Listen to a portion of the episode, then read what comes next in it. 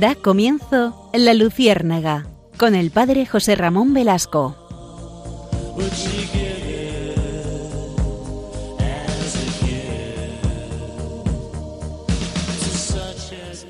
Corría el año de 1212 y Francisco de Asís ardía en deseos por ir a visitar las tierras de los musulmanes. En aquel tiempo se encontraban especialmente en Siria, en la zona de Oriente Próximo. Este evento nos lo cuenta Chelano. Saben ustedes que Chelano escribió la vida de San Francisco, también San Buenaventura, en su leyenda mayor, también tiene, recoge este texto, pero fijémonos en cómo nos lo cuenta Chelano, que es interesantísimo. Dice el autor, inflamado en divino amor, el Beatísimo Padre Francisco pensaba siempre en acometer empresas mayores, Mantenía vivo el deseo de alcanzar la cima de la perfección, caminando con un corazón anchuroso por la vía de los mandamientos de Dios.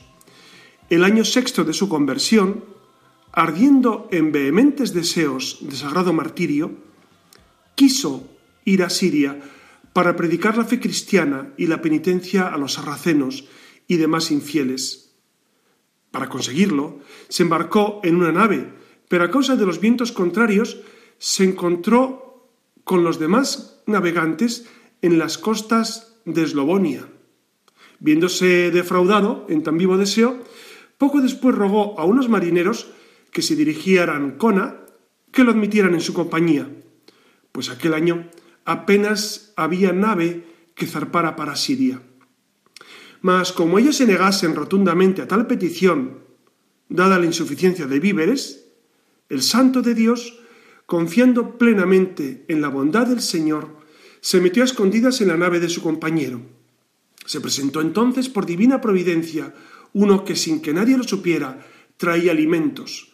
Llamó marinero temeroso de Dios y le dijo, Toma todo esto, y cuando surja la necesidad, entrégalo fielmente a los pobres que están ocultos en la nave.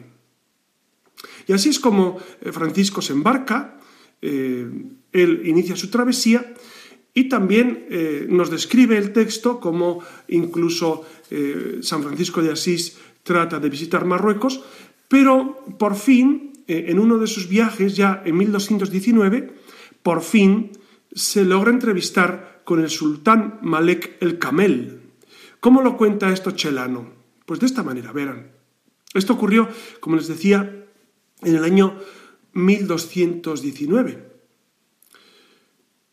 Dice Chelano, pero como el ardor de su caridad lo apremiaba insistentemente a la búsqueda del martirio, intentó por tercera vez marchar a tierra de infieles para propagar con la efusión de la sangre la fe en la Trinidad. Así es como el año decimotercero de su conversión partió de nuevo a Siria, exponiéndose a muchos y continuos peligros en su intento por llegar hasta la presencia del sultán de Babilonia. Así es que él se encontraba precisamente ante el sultán, acompañado de su hermano, llamado Iluminado, se puso en camino y es verdad que en ese camino él encontró múltiples dificultades, sin embargo, él llegó hasta el sultán para tratar de convertirle a la verdad. El jefe, del sultán, el jefe de, la corte del sultán les preguntó quién los había enviado, cuál era su objetivo, con qué credenciales venían y cómo habían podido llegar hasta allí. Y el siervo de Cristo, Francisco, le respondió con intrepidez que había sido enviado no por hombre alguno, sino por el mismo Dios Altísimo, para mostrar a él y a su pueblo el camino de la salvación y anunciarles el Evangelio de la verdad y predicó ante dicho sultán sobre Dios uno y trino y sobre Jesucristo Salvador de todos los hombres, con tan gran convicción, con tanta fortaleza de ánimo y con tal fervor de espíritu, que claramente se veía cumplirse en él aquello del Evangelio. Yo os daré palabras y sabiduría a las que no podrá hacer frente ni contradecir ningún adversario vuestro.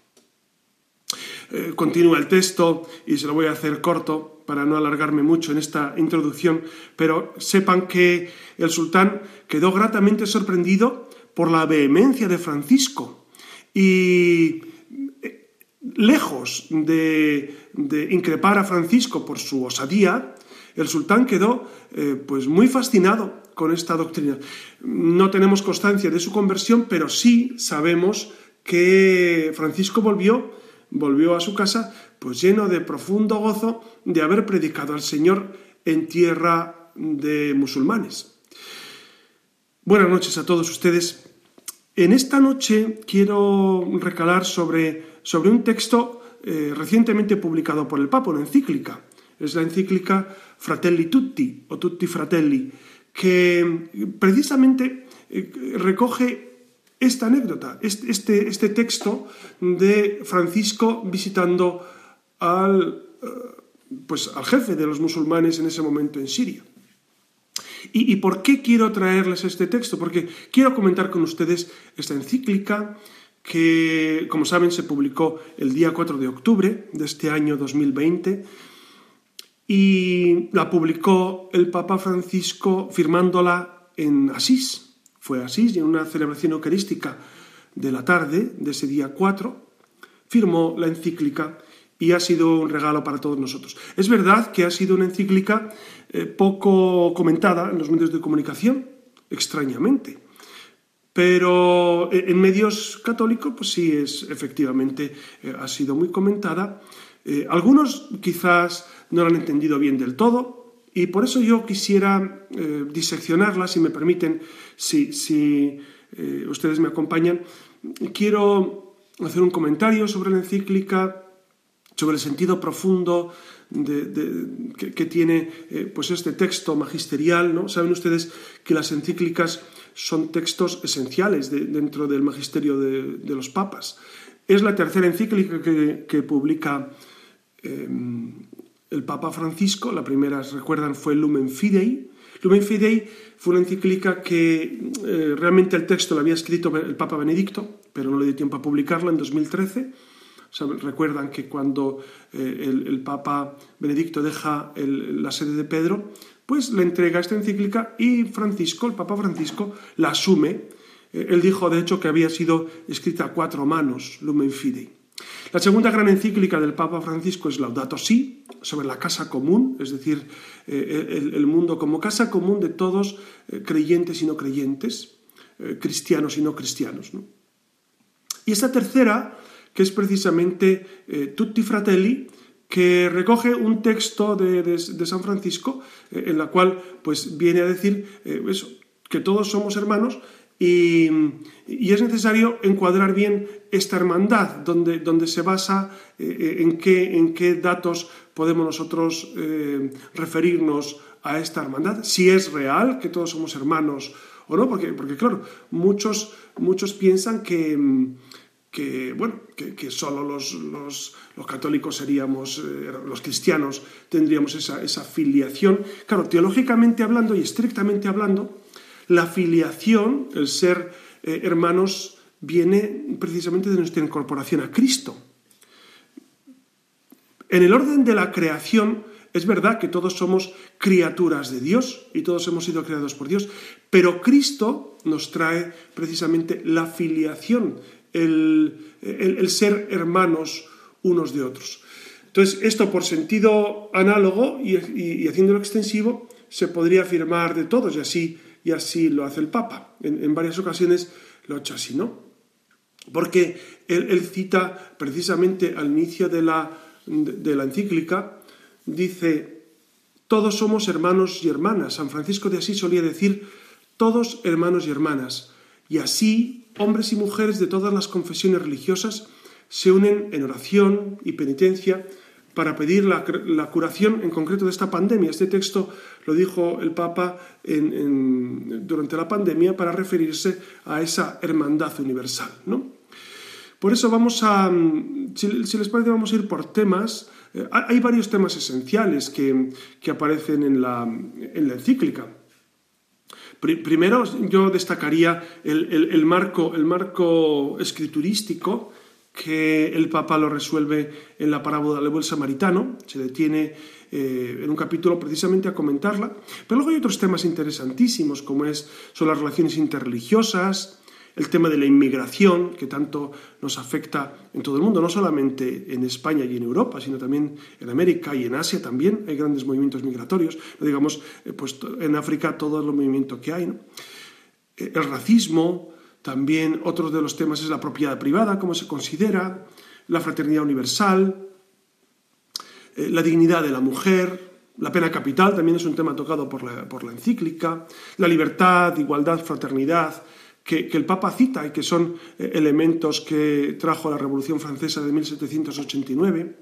Habla también de política internacional, también de, la necesidad de, vivir eh, un clima de paz, porque el Papa ya ha dicho varias veces que estamos eh, en una tercera guerra mundial larvada o taimada, ¿no? Y entonces hace un, apelo de nuevo, llama de nuevo a la paz mundial. Eh, si, les parece, comenzamos por, el gran marco teológico que supone la parábola del buen samaritano. Eh, ustedes conocen de sobra esta parábola y no es necesario recordarla en este momento, el texto, pero sí hacer una... El Papa sí, en la encíclica sí cita todo el texto, pero a nosotros nos sirve algún comentario, sobre todo porque el Papa Francisco dice que esta parábola es una llamada eh, siempre nueva de Jesús que nos invita a que resurja nuestra vocación de ciudadanos del mundo, ciudadanos de nuestro país y del mundo entero, constructores de un mundo nuevo, con un vínculo social nuevo. ¿no? Por eso invita al lector, invita a, a, todos los hombres de buena voluntad, porque la encíclica está dirigida a todos los hombres de buena voluntad, que eh, la característica esencial del ser humano, tantas veces olvidada, es precisamente alcanzar el amor pleno. Y, agrega el Papa, todos tenemos responsabilidad sobre el herido y no tenemos que esperar todo de los que nos gobiernan, porque sería infantil. Es decir, cada uno tiene que responsabilizarse y adquirir la corresponsabilidad capaz de iniciar y generar nuevos procesos de transformación. El Papa nos invita en este capítulo precisamente a poner el acento en la corresponsabilidad ante el mal del mundo, porque es fácil decir los pobres, los necesitados, los tienen que eh, atender los gobiernos, los estados. Eh, es verdad que, los que gobiernan tienen un, digamos, una capacidad especial para atender estas pobrezas, pero no debemos olvidar nuestra eh, responsabilidad personal. ¿no? Es decir, recuerdan ustedes que en el Génesis, Génesis 3, creo recordar, eh, Yahvé, cuando le pregunta a, Caín por su hermano, ¿no? dice, Caín, ¿dónde está tu hermano? Y Caín dice, ¿soy acaso el guardián de mi hermano? Y Yahvé le responde, por supuesto, por supuesto que eres, porque su sangre clama hasta el cielo. Es decir, somos guardianes de nuestros... pero todos, todos. Y ese, creo es el aspecto esencial que toca el Papa en, eh, ese, apartado de, ese gran marco eh, escriturístico de, la encíclica. Luego, eh, es verdad que, habla de, la inmigración como un tema que, es necesario pues tener especialmente en el corazón. Dense cuenta que, que Cristo también fue emigrante. Cristo también tuvo que emigrar. Emigró con, su, padre y su madre, con, José y María, tuvieron que, emigrar. Serían una especie de, migración política, ¿no? De, un asilo político que vivieron, si me permiten esa, expresión, ¿no? Un asilo político en Egipto, porque los querían matar. ¿Cuántas veces aquí en España están viniendo personas de América Latina eh, y de otros países de África también pidiendo asilo político porque porque en sus países, de alguna manera, no pueden, no pueden vivir en paz, en armonía y son perseguidos. Pues recuerden que Jesucristo también vivió esto, ¿no? Cuando eh, la Iglesia se preocupa del migrante, no es, simple, y, no simplemente porque, porque nos caigan bien los, los extranjeros o, o, tengamos especial cariño, sino primero porque Cristo fue migrante, segundo porque en los migrantes, en los que cambian de país, está Cristo. Recuerden aquel famosísimo pasaje de San Mateo que dice, ¿cuándo te vimos desnudo y te vestimos? ¿Cuándo te vimos hambriento y te dimos de comer? ¿Cuándo te vimos sediento y te dimos de beber? Y Jesús dice, Cada vez que lo hicisteis a uno de estos mis pequeños, a mí me lo hicisteis. Por lo tanto, eh, el, Papa insiste en que es necesario apoyar la causa de los inmigrantes porque nadie puede quedar excluido, no importa dónde haya nacido, y menos a causa de los privilegios que otros poseen, porque nacieron en lugares con mayores posibilidades. Los límites y las fronteras de los estados no pueden impedir que esto se cumpla. Eh, por eso dice el Papa que cada país es a sí mismo del extranjero. En cuanto a los bienes de un territorio, no deben ser negados a una persona que provenga de otro lugar. Claro, esto enlaza muy bien con la tradición católica. Ustedes saben que desde siempre eh, el, catolicismo ha estado pegado, unido, eh, de alguna manera preocupado por los que no tienen, por los que padecen no solamente persecución física, sino hambre. hambre. De hecho, Santo Tomás de Aquino, ustedes saben que tiene una cita que a mí siempre me ha impresionado mucho. Dice, en extrema necesidad todas las cosas son comunes. Repito, Santo Tomás de Aquino expresa cómo en extrema necesidad, y hay mucha gente que pasa extrema necesidad porque muere de hambre, las cosas son comunes, es decir, no tenemos derecho a privar a, los, a, los, en este caso a los migrantes, yo diría en general a todos los que tienen necesidades físicas o espirituales, no podemos privarles de esos bienes. ¿no? Otro aspecto que, destaca en, el, en, el, en, este texto de, del Papa, de Tutti Fratelli, es el tema de las relaciones interreligiosas, porque es un tema que, que nos ocupa especialmente. Vamos, si les parece, antes de, de introducirnos en este apartado, vamos a, tener un momento de, descanso musical y enseguida continuamos.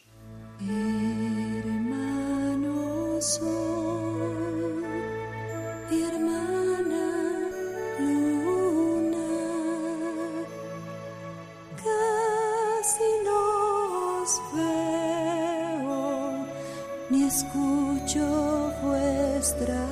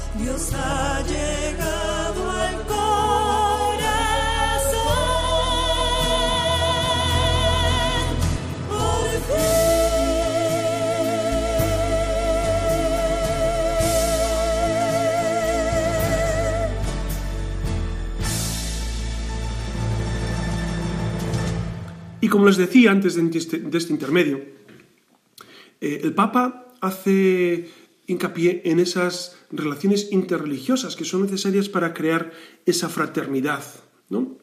Ustedes recuerdan que hubo una declaración en Abu Dhabi el año pasado y, y, en esta declaración pues se hacía un especial hincapié en la necesidad de derribar las fronteras incluso religiosas para buscar sobre todo la paz, ¿no?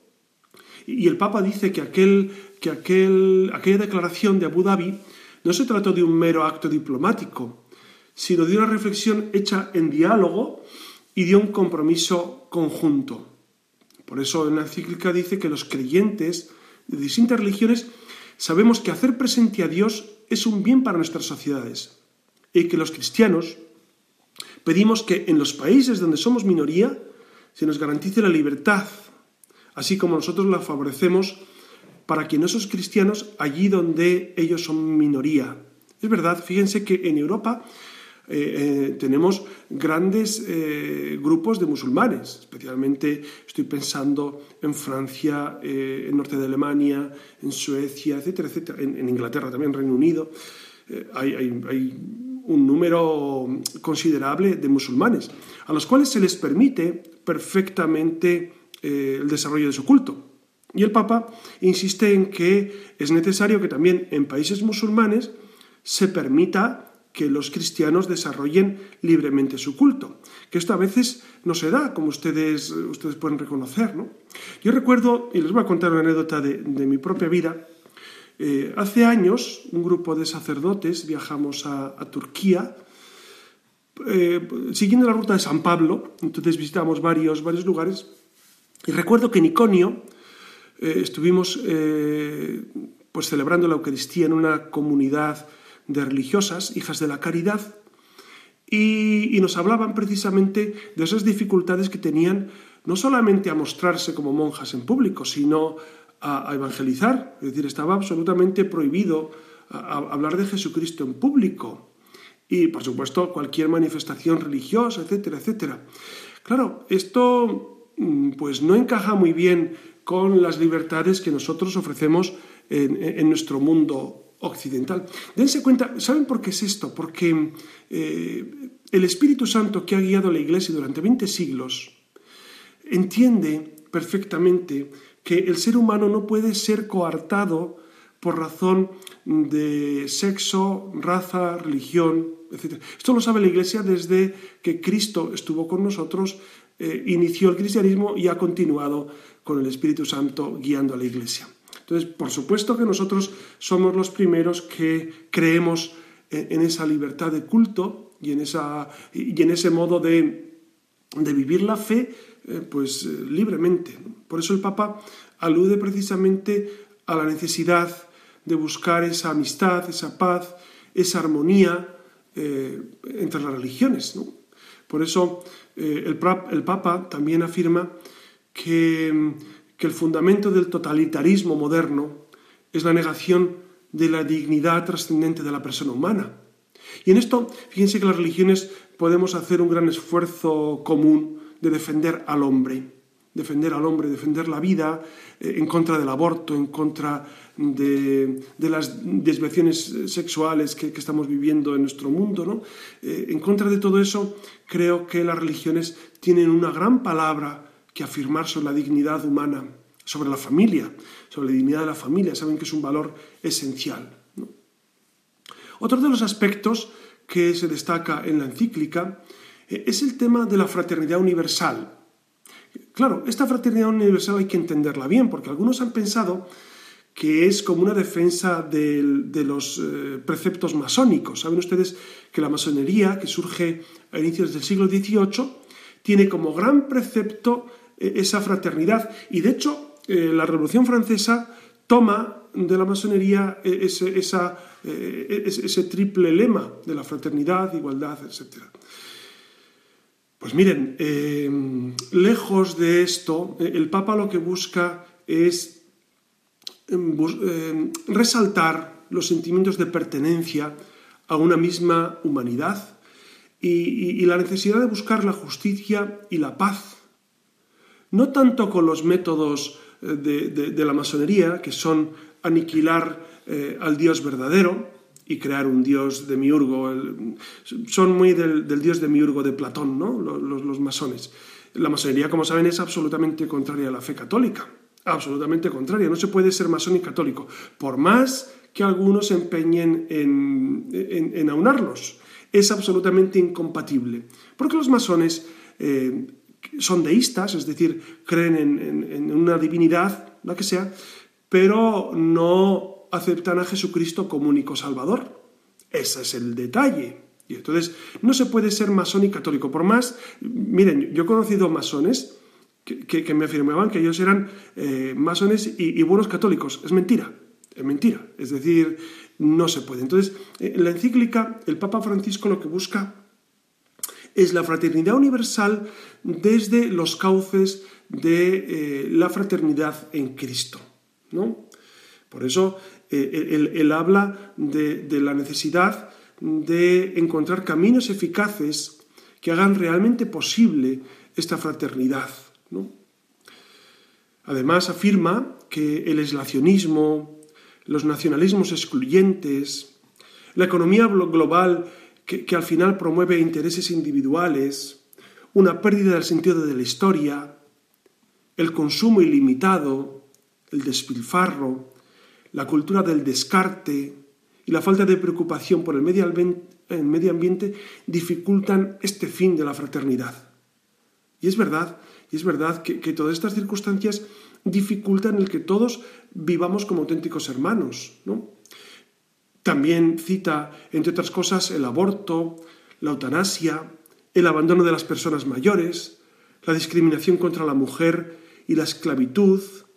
Son parte de esta cultura del descarte, del descarte, ¿no? Es decir, descartar significa eh, desechar a los que no sirven, a los que no están. Claro, el, descarte, el, Papa lo, lo manifiesta no solamente con los, con los inmigrantes que no son deseados en algunos países, o, los más pobres que son rechazados, o, con sistemas en los que se prima eh, el, dinero por encima de las personas, sino precisamente también los niños nacidos, los ancianos que quieren ser eh, llevados a la eutanasia. En España saben que tenemos ahora un debate que, nuestro gobierno ha ido, introduciendo, que es el debate de la eutanasia. Y la eutanasia es absolutamente contraria eh, al sentido de la solidaridad. A veces a, algunas personas se les llena la boca con eh, ayudar a los más pobres, con ser solidarios, con ser fraternos, pero ¿qué más solidaridad hay que dejar vivir al hermano?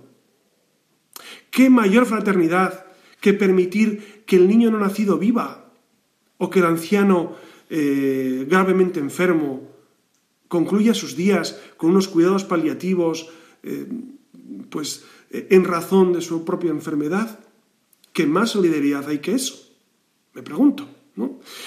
A, mí me, da la impresión de que, claro, cuando hemos perdido el norte, cuando hemos perdido a Dios como creador y el ser humano como criatura, se desdibuja eh, en nuestra mente o en la mente de algunos gobernantes ese sentido auténtico de solidaridad y se expresa fatal eh, esa solidaridad. ¿no? Eh, recuerdo que, leyendo a Alexander Solzhenitsyn, ustedes recordarán que fue el que escribió Archipiélago Gulag, que fue un libro esencial ¿no? en los años 70.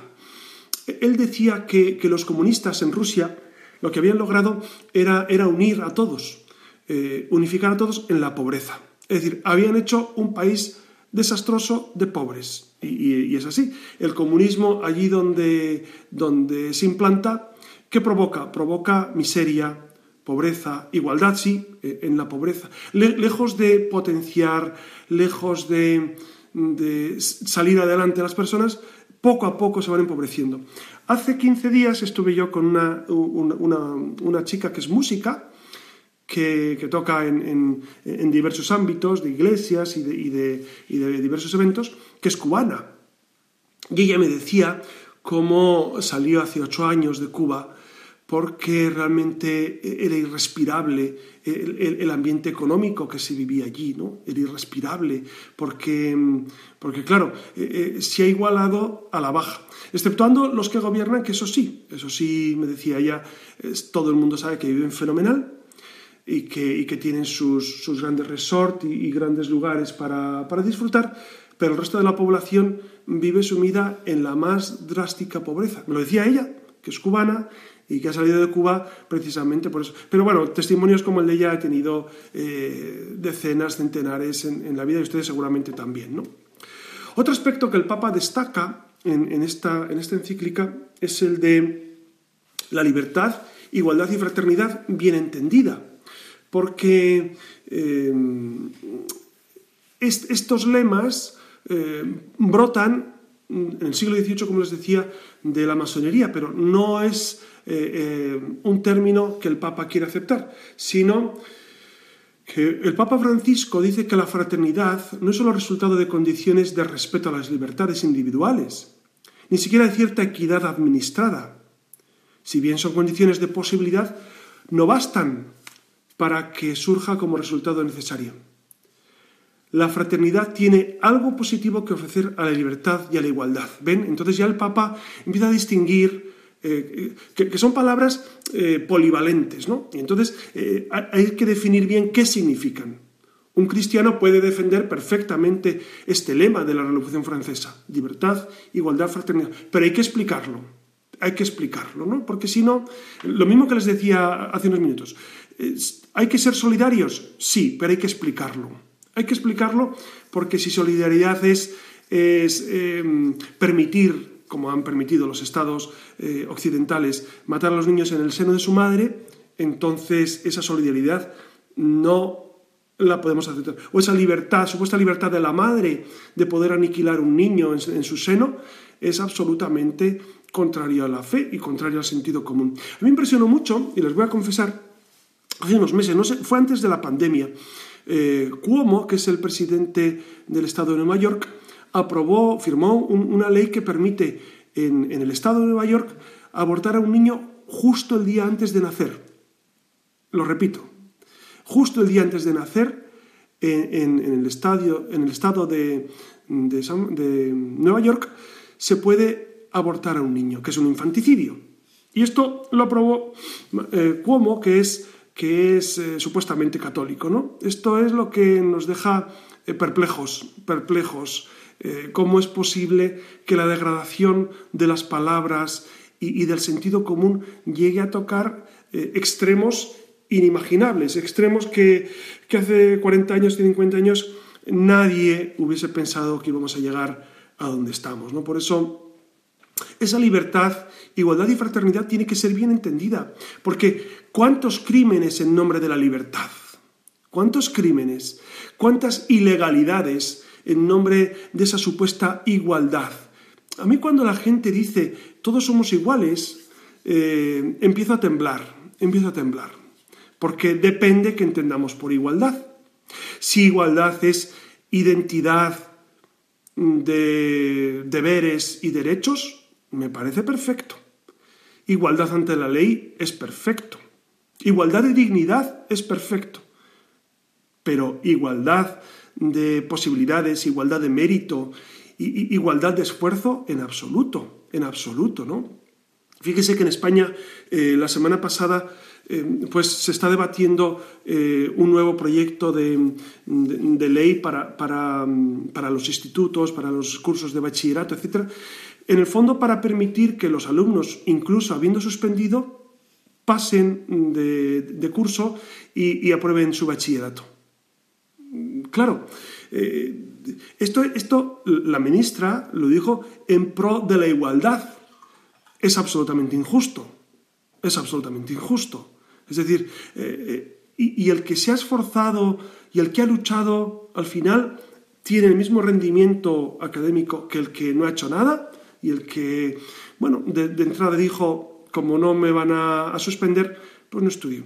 Es profundamente injusto. La igualdad hay que entenderla bien. Entonces, estas tres palabras, libertad, igualdad y fraternidad, hay que entenderlas desde el mensaje de Cristo, que nos ilumina sobre estos aspectos. Si les parece, vamos a tener un momento de, reflexión y un momento de escuchar una canción.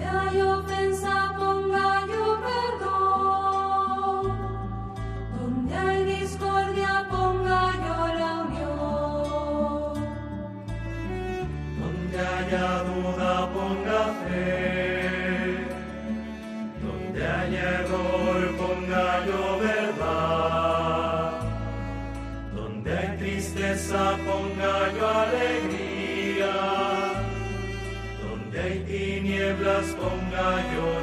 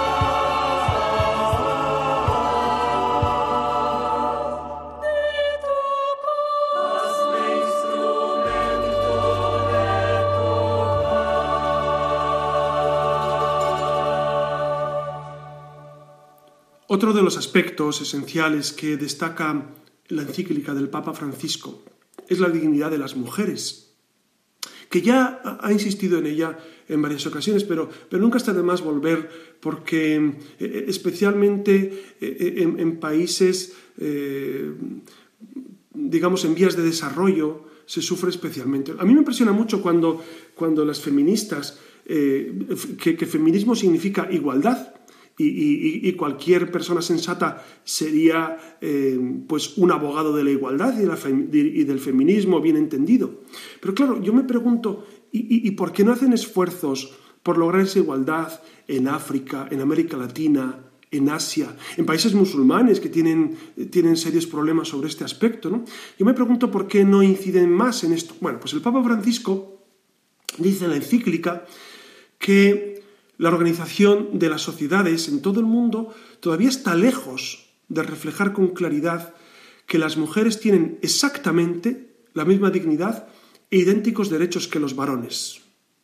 Esto que, es obvio, que las mujeres son exactamente iguales a los varones en dignidad y en derechos y en deberes, pues es algo que es necesario que los feministas de Europa y en general de Occidente pues se dediquen a profundizar en países en vías de desarrollo, que realmente luches por la mujer. Claro, y, aquí hay una trampa que a veces se comete, y es que desde, desde la ONU incluso se promueve eh, esa supuesta dignidad de la mujer, eh, pues promoviendo fundamentalmente el aborto, promoviendo la anticoncepción, promoviendo estándares de vida que son contrarios a, la ley natural. ¿no? Entonces, la dignidad de la mujer no es no es eh, favorecer el aborto, sino favorecer eh, precisamente la educación, la libertad, la igualdad.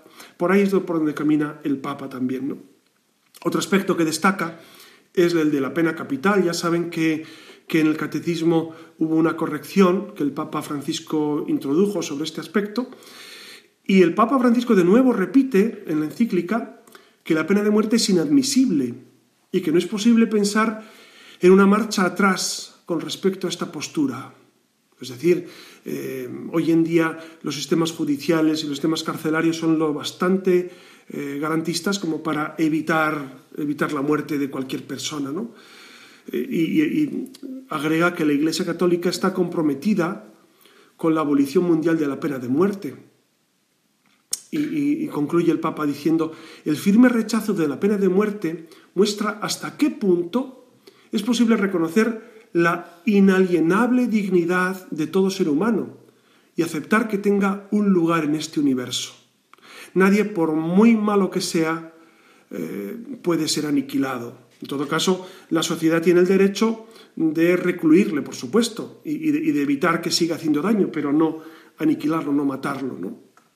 Otros aspectos que el Papa eh, toca en su encíclica son fundamentalmente el aspecto de la política internacional, porque eh, ahora, con motivo de la pandemia que estamos viviendo, del COVID-19, se ha mostrado un cierto fracaso del mundo para trabajar juntos ante esta crisis. Hemos visto como Europa, en Europa, pues cada uno eh, ha hecho lo que ha podido y ha sido el sálvese quien pueda. Lo hemos visto durante la pandemia, en los meses de marzo, abril, mayo, como Europa pues parecía hacer oídos sordos a los reclamos de otros países que estaban más necesitados. Por eso en la encíclica pide eh, el desarrollo de una forma de gobernanza global. Claro, esto hay que entenderlo bien, porque gobernanza global, si eso significa el nuevo orden mundial, eh, con todo lo que eso entraña, eh, tendríamos que estar muy precavidos de esa forma de gobernanza global. ¿no? Se refiere el Papa, creo yo, a organismos que realmente defiendan la integración de todas las personas, que, realmente luchen por la justicia social, que eh, favorezcan el desarrollo de los países. Claro, pero de momento el modelo que tenemos, que sería la ONU, bueno, que, los papas eh, pues han elogiado en, varias ocasiones, en algunos aspectos, sería necesario reformarlo en en, algunas de sus, de sus variables. ¿no? Por eso el Papa, el Papa incluso dice que eh, en la encíclica Tutti Fratelli que sería necesaria una reforma de las Naciones Unidas para evitar que sea deslegitimizada. Claro, esto es muy importante porque Naciones Unidas podría hacer un gran servicio a la humanidad, pero en ocasiones está profundamente cuajada de ideología y, no precisamente de, la de, ideología que, busca defender al hombre, sino justo lo contrario, justo lo contrario, una ideología que ha laminado y ha, sesgado los derechos de las personas, como les decía. Eh, los derechos de, la concepción, los derechos de las mujeres, los derechos de, de, la familia en general, ¿no? Claro.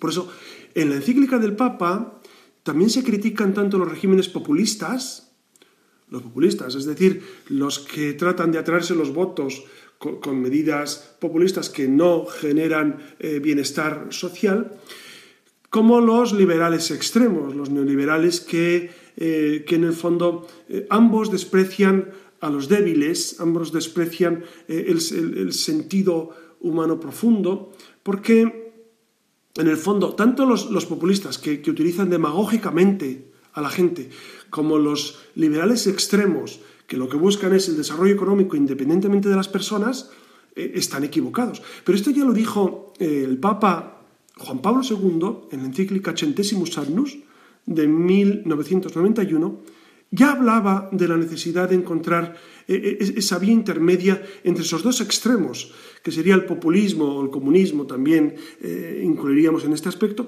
y el neoliberalismo salvaje, Estaría eh, el, punto medio que sería defender al hombre y una economía al servicio del hombre realmente. Y un último aspecto que, destaca el Papa en su encíclica, bueno, eh, yo, he destacado algunos, pero es verdad que otros se nos quedan en el tintero. E, él habla sobre la guerra.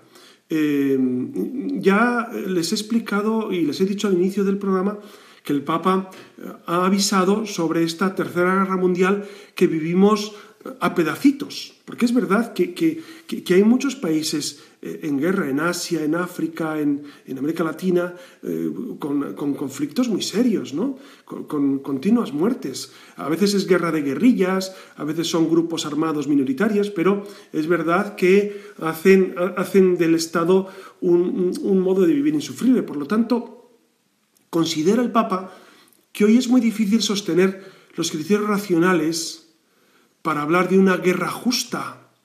Es decir, eh, guerra justa eh, sería necesario reevaluar este concepto, porque cuando una guerra es justa, eh, no, no, no, el Papa hablaría más bien de una legítima defensa, como, como mucho, ¿no? Pero, pero, esa terminología de guerra justa es necesario reevaluarla, ¿no? Porque hay que dar muerte a la guerra con la palabra, y alcanzar y conseguir la paz con la paz y no con la guerra. Claro, porque algunos dicen, es que la guerra es para conseguir la paz. Hombre, pues sería mejor, sería mejor conseguir la paz con la paz, con el diálogo. Y, por eso el Papa también denuncia que la guerra, las las armas nucleares, el terrorismo, son sustitutos equivocados del diálogo, y, medios para promover principalmente las, agendas nacionales y los intereses partidistas, yo diría no solo de naciones, sino también de multinacionales, que son las que finalmente, como todos sabemos, eh, generan el estado de los ánimos y muchas guerras son provocadas precisamente por multinacionales con intereses tremendos.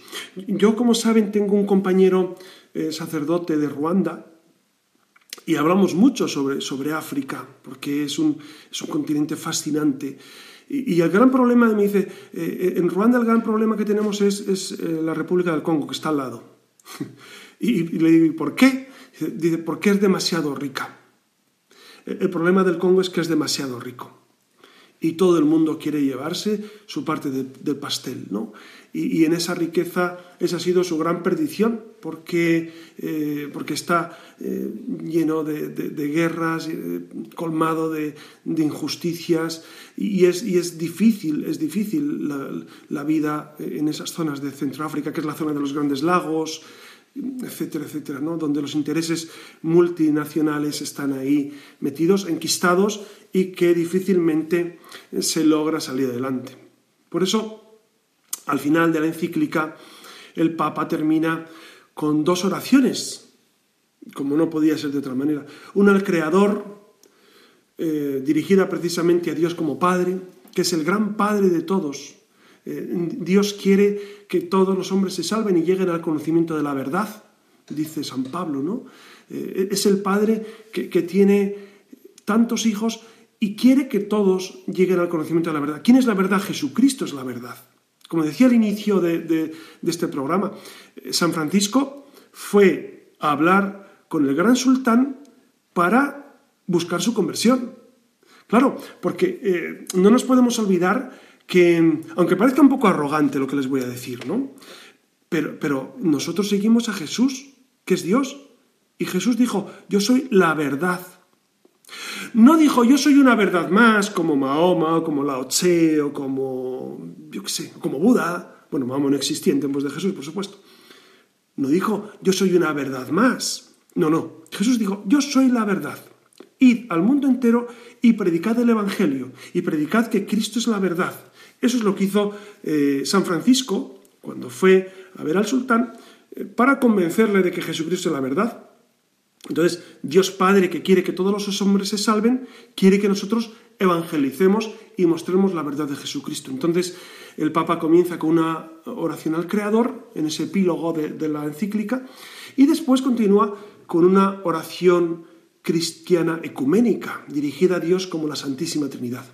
Como ven, es una encíclica que yo le recomiendo leer vivamente y que mm, diríamos que es una encíclica, o por lo menos yo la he visto así, una encíclica dirigida a todas las personas, no solamente a los católicos, a los de casa, sino dirigidas a todos, a creyentes, no creyentes, a gente que, vive otras fe, otro modo de fe distinta, a gente que incluso no vive la fe, pero que puede encontrar una inspiración para, para vivir eh, en conexión. Yo creo que eh, es un paso interesante para para unir a las personas, sin olvidar, claro, que eh, el, fin de nuestra vida es, Jesucristo y es entrar por Jesucristo en el Padre. Jesucristo es la gran puerta, ¿no? Lo dice cuando habla del rebaño, dice, yo soy la puerta del rebaño. Es decir, nadie puede entrar al rebaño si no entra por Cristo. Por eso Cristo es el gran fundamento de la vida del hombre.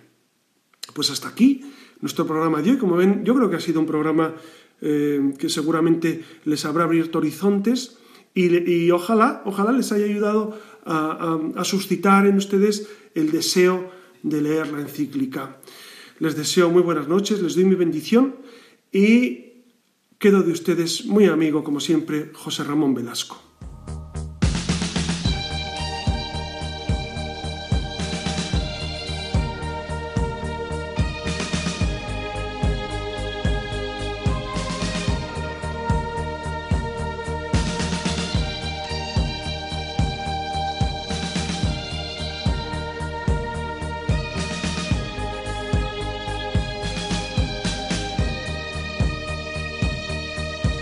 Han escuchado en Radio María La Luciérnaga con el padre José Ramón Velasco.